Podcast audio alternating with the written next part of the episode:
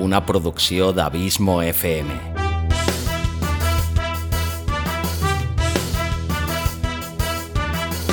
Vols gaudir del teu temps de lleure escoltant grans històries, audiollibres i relats, un podcast literalment literari.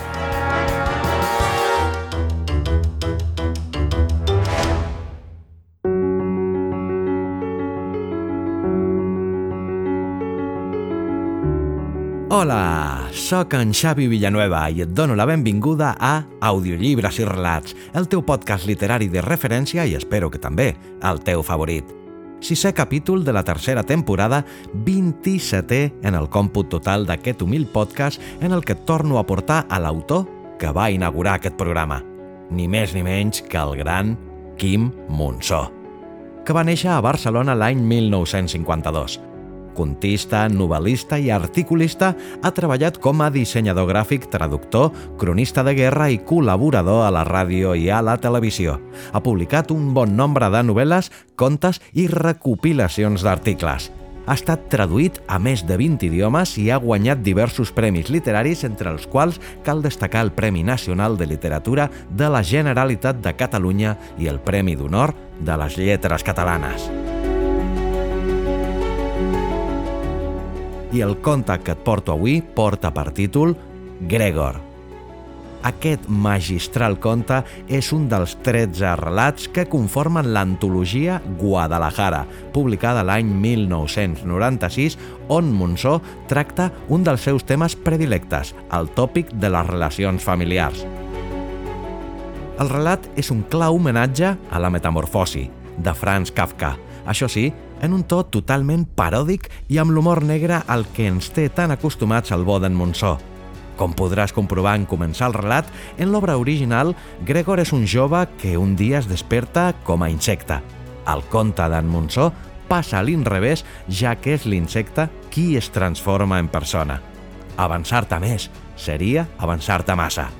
Com sempre, gràcies per la teva fidelitat, el teu suport constant i per fer-me sentir tan i tan feliç sabent que aquest podcast t'agrada, t'acompanya i et serveix d'entreteniment. Fins al proper capítol. Llarga vida al podcasting i llarga vida a l'audioliteratura. Ara també, en català.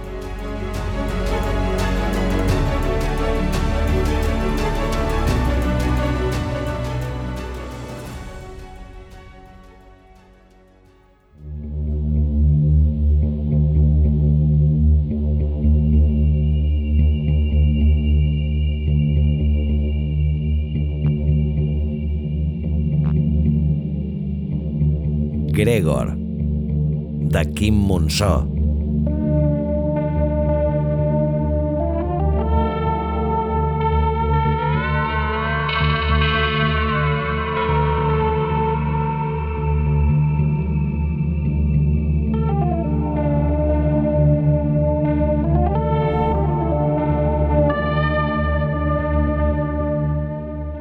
Quan un matí l'escarabat va sortir de l'estat nimfal, va trobar-se transformat en un noi fati. Geia damunt l'esquena sorprenentment tova i desprotegida i si aixecava una mica el cap es veia la panxa, pàl·lida i inflada. El nombre d'extremitats s'havia reduït de manera dràstica i les poques que sentia, quatre, en comptaria més tard, eren dolorosament carnoses i tan gruixudes i pesades que bellugar-les li resultava impossible. Què li havia passat? Ara l'habitació li semblava petitíssima i menys intensa l'olor de florit que hi trobava abans. A la paret hi havia suports per penjar-hi l'escombra i el pal de fregar. En un racó, dues galledes. Contra una altra paret, una prestatgeria amb bosses, caixes, pots, una aspiradora i repenjada, la post de planxar. Que petites li semblaven ara totes aquelles coses que abans gairebé no podia abastar en la totalitat.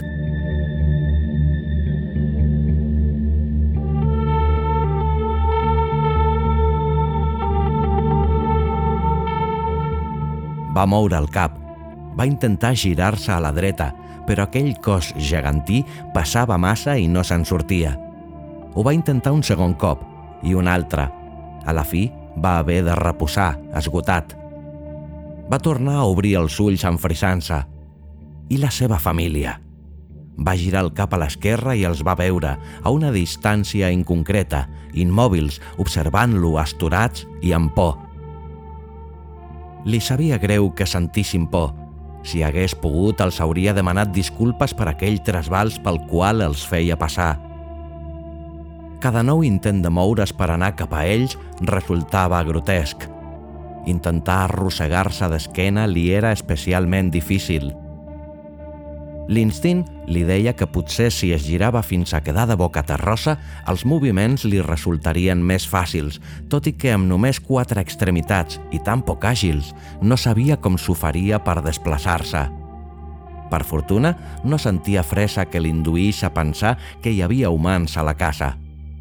L'habitació tenia una porta i una finestra.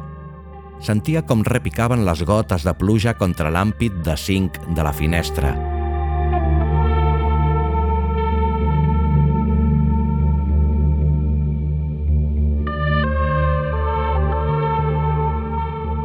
Va dubtar si anar primer cap a la porta o cap a la finestra i va decidir finalment anar cap a la finestra perquè des d'allà veuria on era exactament, encara que no sabia del cert de què li havia de servir veure on era exactament. Amb tota la força de què era capaç, va fer un intent de girar-se. De força en tenia, però era evident que no sabia com dominar-la i que cada un dels seus moviments era desmanegat i inconex, sense relació amb els altres. Quan aprengués a fer servir les extremitats, les coses millorarien tan notablement que podria anar-se'n amb els seus. De cop es va adonar que pensava i aquella evidència va fer que s'interrogués si abans també pensava. Ell hauria dit que sí, però comparat amb aquell seu pensament d'ara, l'anterior era molt feble. Molts intents més tard va aconseguir fer passar el braç dret per damunt del tronc. Així, va decantar el pes a l'esquerra i amb un esforç final va girar el cos, que va caure passadament de boca terrossa. La seva família va cuitar a apartar-se. Es van quedar aturats a una certa distància per por que si feia un altre moviment brusc els aixafés.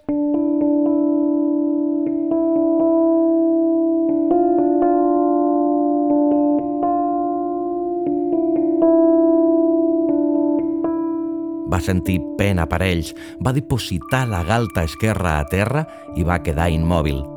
Els familiars se li van acostar a mil·límetres dels ulls. En veia les antenes movent-se, les mandíbules tancades en un rictus de desconcert. Va tenir por de perdre'ls. I si els rebutjaven? Com si hagués sentit que pensava amb les antenes, sa mare li va acariciar les pestanyes. És clar, va pensar ell, de mi és el que deu trobar-hi més semblant. Commogut, una llàgrima li va lliscar galta avall fins a formar un vessal al voltant de les potes de sa germana. Va voler respondre a la carícia, va intentar moure el braç dret, el va alçar i, incapaç de controlar-lo un cop alçat, el va deixar caure passadament, cosa que va provocar la desbandada dels familiars que van buscar protecció darrere d'un pot de suavitzant. Son pare treia el cap en prevenció. Segur que entenien que no els volia fer cap mal i entenien també que tots aquells moviments perillosos eren producte de la imperícia a dominar aquell cos monstruós. Li va quedar confirmat quan s'hi van tornar a acostar. Que petits que els veia. Petits i li recava acceptar-ho, distants com si les seves vides estiguessin a punt de bifurcar-se de manera irreversible.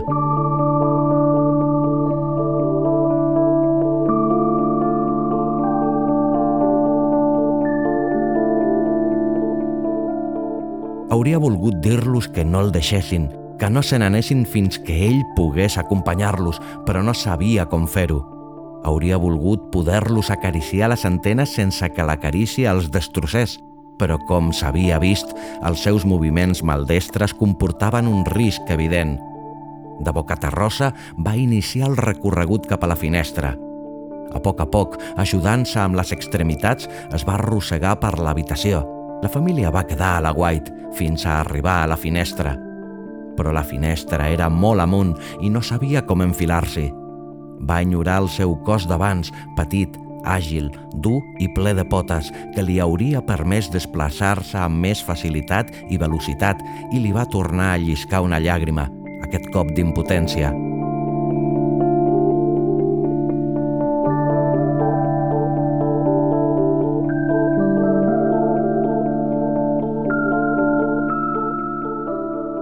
Amb el pas dels minuts va anar aprenent a moure les extremitats, a coordinar-les, a aplicar la força justa a cada braç. Va aprendre a moure els dits i els va aferrar a l'àmpit de la finestra. Uns quarts més tard, finalment va aconseguir aixecar el tronc. Allò li va semblar un triomf. Ara seia, amb les cames doblegades i l'espatlla esquerra repenjada al tros de paret que hi havia sota la finestra – la família el contemplava des d'un racó amb una barreja d'admiració i pànic. Es va posar finalment de genolls i amb les mans a l'àmpit per no caure va mirar per la finestra. A l'altra banda del carrer es retallava nítidament un sector de l'edifici del davant, un edifici molt llarg, de color fosc, amb finestres simètriques que tallaven la monotonia de la façana – encara plovia, però ara queien unes gotes grosses, fàcils de distingir una per una i que també arribaven a terra ben separadament. Amb un esforç final va aconseguir alçar-se i posar-se dret. Aquella verticalitat el meravellava i l'incomodava. Es va sentir marejat.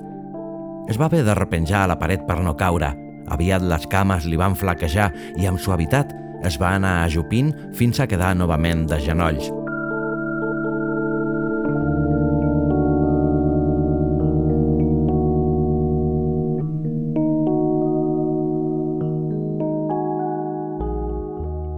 De genolls va avançar cap a la porta. Estava entreoberta.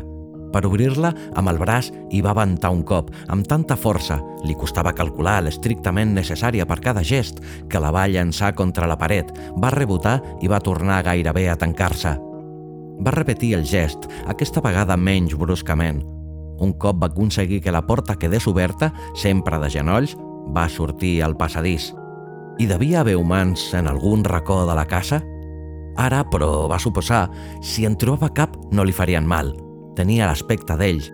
Aquesta idea el va fascinar. Ja no n'hauria de fugir per por que l'aixafessin. Era el primer aspecte positiu d'aquella transformació. Només hi veia una pega. Li voldrien parlar i no sabria com contestar. Al passadís, ajudant-se amb tots dos braços, es va tornar a posar dret. Aquest cop no es marejava tant. A poc a poc, Ara les cames li aguantaven millor el pes, va caminar pel passadís, cada cop amb més desinvoltura. Al capdavall del passadís hi havia una porta. La va obrir. Hi havia el bany.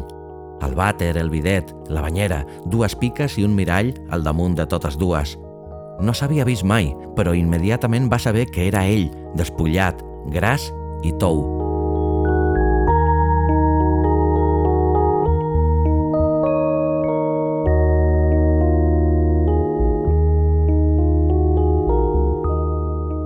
Per l'alçada a què li arribava la cara en el mirall, va deduir que no era cap adult. Era un nen? Un adolescent? Veure's despullat el desconcertava. No en tenia per què, perquè mai no l'havia molestat anar despullat. Era la deformitat del seu cos, tots aquells quilos i quilos de carn i aquella cara molsuda i amagner. Qui era? A què es dedicava? Va caminar per la casa, cada cop amb més estabilitat – va obrir l'habitació al costat del lavabo. Hi havia uns patins a tocar del llit i tot de banderins per les parets.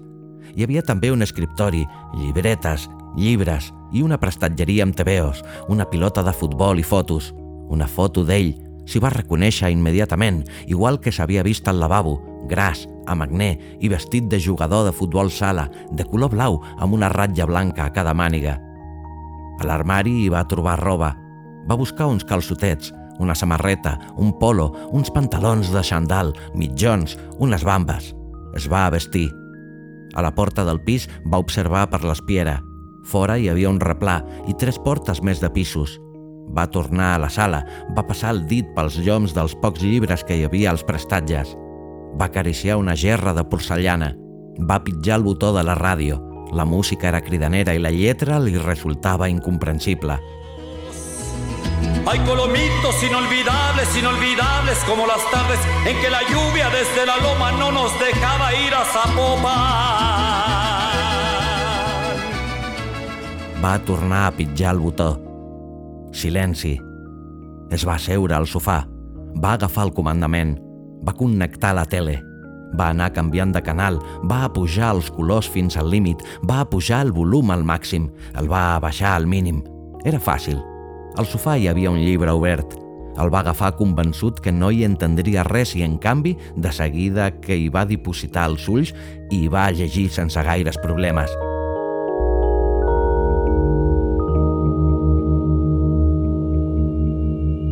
M'he mudat. Abans vivia a l'Hotel Duke, en una cantonada de la plaça Washington. La meva família hi havia viscut durant generacions. I quan dic generacions, vull dir com a mínim 200 o 300 generacions.